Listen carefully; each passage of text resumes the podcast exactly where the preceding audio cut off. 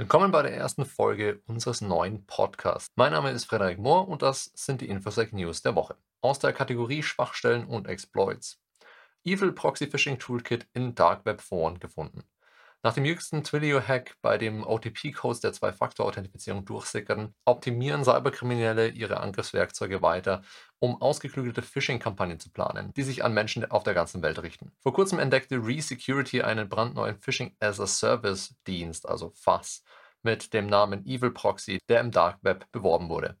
Anderen Quellen zufolge lautet der alternative Name Moloch und bezieht sich auf ein Phishing-Toolkit, das von mehreren bekannten Cyberkriminellen aus dem Untergrund entwickelt wurde, die bereits Finanzinstitute und die E-Commerce-Branche ins Visier genommen haben. Das Evil Proxy Tool hat dieses Mal die gleichen Techniken verwendet. Google Play Sharkbot Malware taucht wieder auf, um Zugangsdaten zu stehlen. Die NCC Group hat neue Versionen der mobilen Malware Sharkbot im Google Play Store entdeckt. Ein brandneuer Blogbeitrag zu der Malware und den Programmen, in denen sie sich versteckt, wurde von der Fox IT-Abteilung der NCC Group veröffentlicht. Die neueste Version von Sharkbot zielt offenbar darauf ab, die Finanzdaten von Android-Nutzern zu stehlen. Die Forscher fanden insgesamt 60.000 Installationen für die gefundenen Apps. Inzwischen hat der Play Store die Apps, darunter Mr. Phone Cleaner und Kill Heavy Mobile Security, aus dem Angebot entfernt. Die Forscher wiesen darauf hin, dass die neue Malware-Variante nicht darauf angewiesen ist, dass die Nutzer den Zugriff auf die Barrierefreiheit akzeptieren, um die Installation des Droppers durchzuführen. Daher könnte sie schwieriger zu erkennen sein. Als Teil eines gefälschten App-Updates fordern die Apps das Opfer auf, den Virus zu installieren. Beide Anwendungen bewerben die Malware-Installation als Update für das Antivirenprogramm und sind auf Schutz ausgerichtet. Die US-Bundessteuerbehörde IRS gibt 120.000 Steuerzahldaten versehentlich preis. Nach Angaben des US-Finanzministeriums hat die Steuerbehörde IRS oder Internal Revenue Service versehentlich private Daten von 120.000 Steuerzahlern auf ihrer Webseite veröffentlicht, bevor sie den Fehler entdeckte und die Informationen entfernte. Die Behörde teilte am Freitag mit, dass sie nicht nur Informationen aus dem Formular 990T für Wohltätigkeitsorganisationen mit Offenlegungspflicht veröffentlichte, sondern auch unbeabsichtigt Informationen einer Untergruppe von Steuerzahlern preisgab, die nicht für die Öffentlichkeit bestimmt waren. Einige maschinenlesbare XML-Daten des Formulars 990T, die über die Suchfunktion für steuerbefreite Organisationen TEOS für den Massendownload zugänglich gemacht wurden, sind versehentlich zur Verfügung gestellt worden. Andere Bereiche von TEOS, auf die häufiger zugegriffen wird, sind davon nicht betroffen. Dieser Bereich wird hauptsächlich von Personen genutzt, die maschinenlesbare Daten verwenden können. An dieser Stelle eine kurze Anmerkung in eigener Sache. Fälle wie den der IRS gibt es leider viele und als Penetrationstester erleben wir häufig, dass Anwendungen wie zum Beispiel die Suchfunktion auf der Webseite für Steuerzahler zweckentfremdet werden können. Wir klären gerne auf, wenn Sie Ihre Anwendungen und Infrastruktur vor Angriffen jeglicher Art schützen, sei es vor dem unbekannten Hacker aus dem Netz, einem Kunden oder sogar dem Mitarbeiter, der eine interne Funktion missbrauchen möchte. Kontaktieren Sie uns unter contact at lastbreach.com oder über unsere Webseite für ein unverbindliches Beratungsgespräch. Und jetzt weiter mit den News. Samsung bestätigt erneute Datenpanne. Samsung teilte mit, dass einige seiner US-Systeme Ende Juli 2022 kompromittiert wurden. Das Unternehmen stellte fest, dass auch auf persönliche Kundendaten Zugriff stattgefunden hat.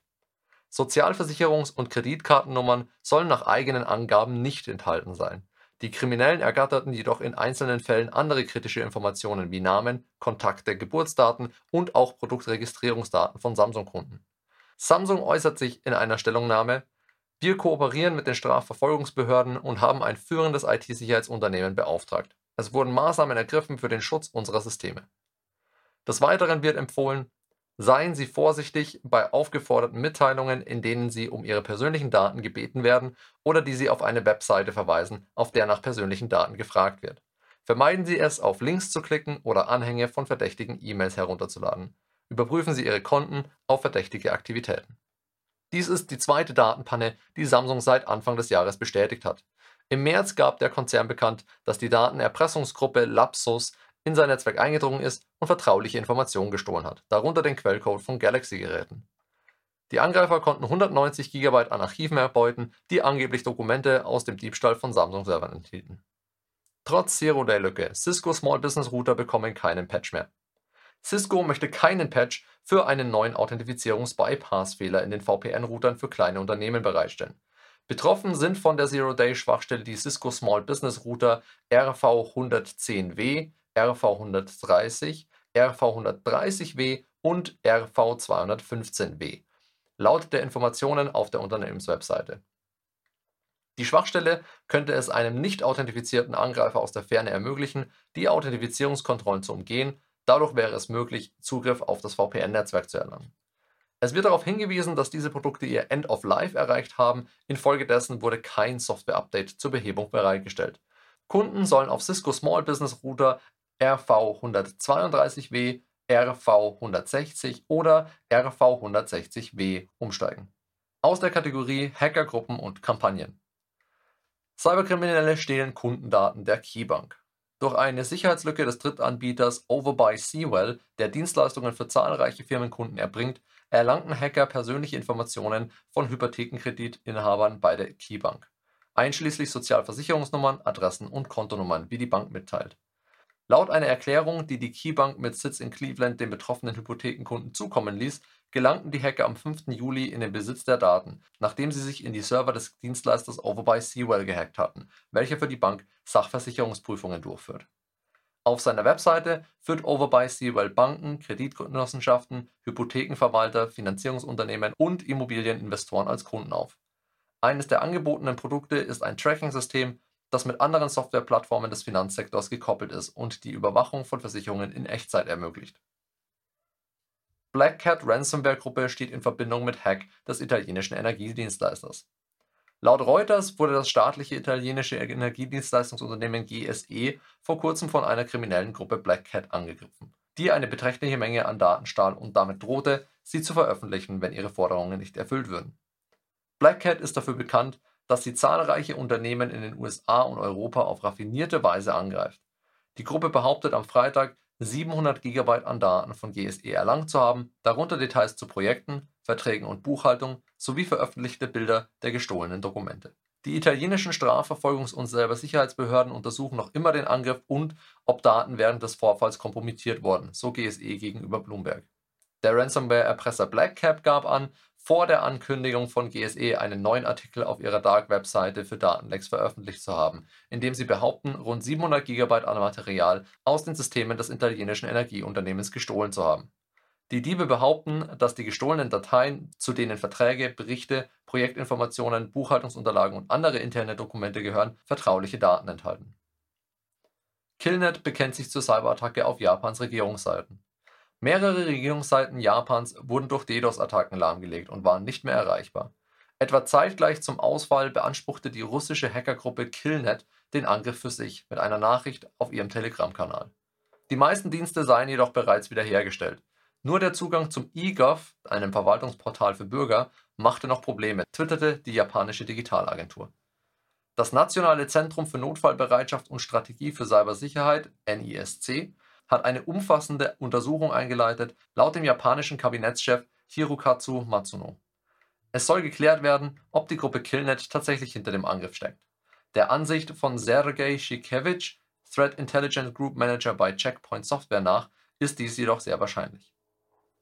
Aus der Kategorie Wirtschaft, Politik und Kultur. Haushälter des israelischen Verteidigungsministers wegen Spionage verurteilt.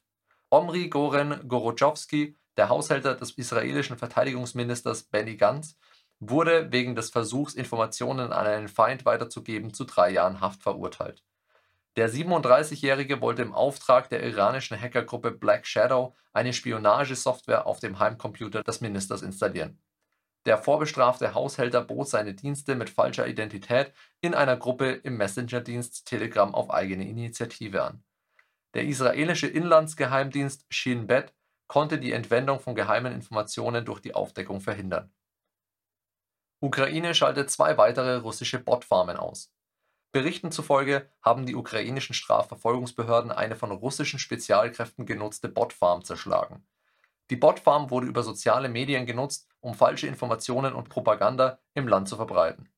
Nach Angaben des ukrainischen Geheimdienstes SSU erzeugte die Botfarm Inhalte, die das Land polarisierten. Der Großteil dieses Materials soll sich mit der politischen und militärischen Führung befassen. Als sie abgeschaltet wurde, hatte die Botfarm 400.000 Zuschauer. Die Bots verbreiteten unter anderem falsche Informationen über die Lage an der ukrainisch-russischen Grenze und einen Machtkampf zwischen dem Präsidenten und dem militärischen Oberbefehlshaber der Ukraine. Ein selbsternannter Politikexperte aus Kiew, ein russischer Staatsbürger, wurde als Quelle der falschen Informationen identifiziert. Die böswilligen Täter arbeiteten als Team und nutzten 200 Proxy-Server, um IP-Adressen zu fälschen, sowie Tausende von SIM-Karten, um neue Konten zu erstellen. Cyberangriffe auf die Ukraine finanziell motiviert. Googles Threat Analysis Group beobachtete eine Zunahme von finanziell motivierten Angriffen mit der Ukraine als Ziel. Frühere Mitglieder der Conti Cybercrime Gruppe waren dem Bericht zufolge in fünf unterschiedliche Kampagnen verwickelt.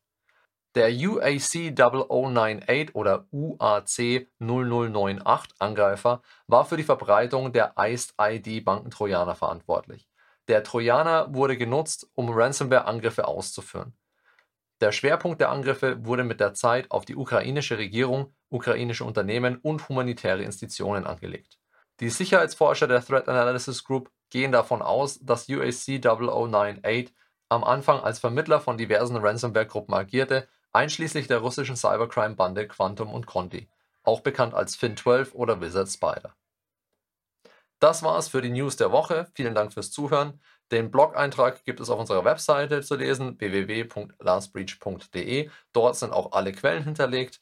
Wir melden uns nächste Woche mit einer weiteren Zusammenfassung der Weekly News zurück. Bis dahin, stay safe.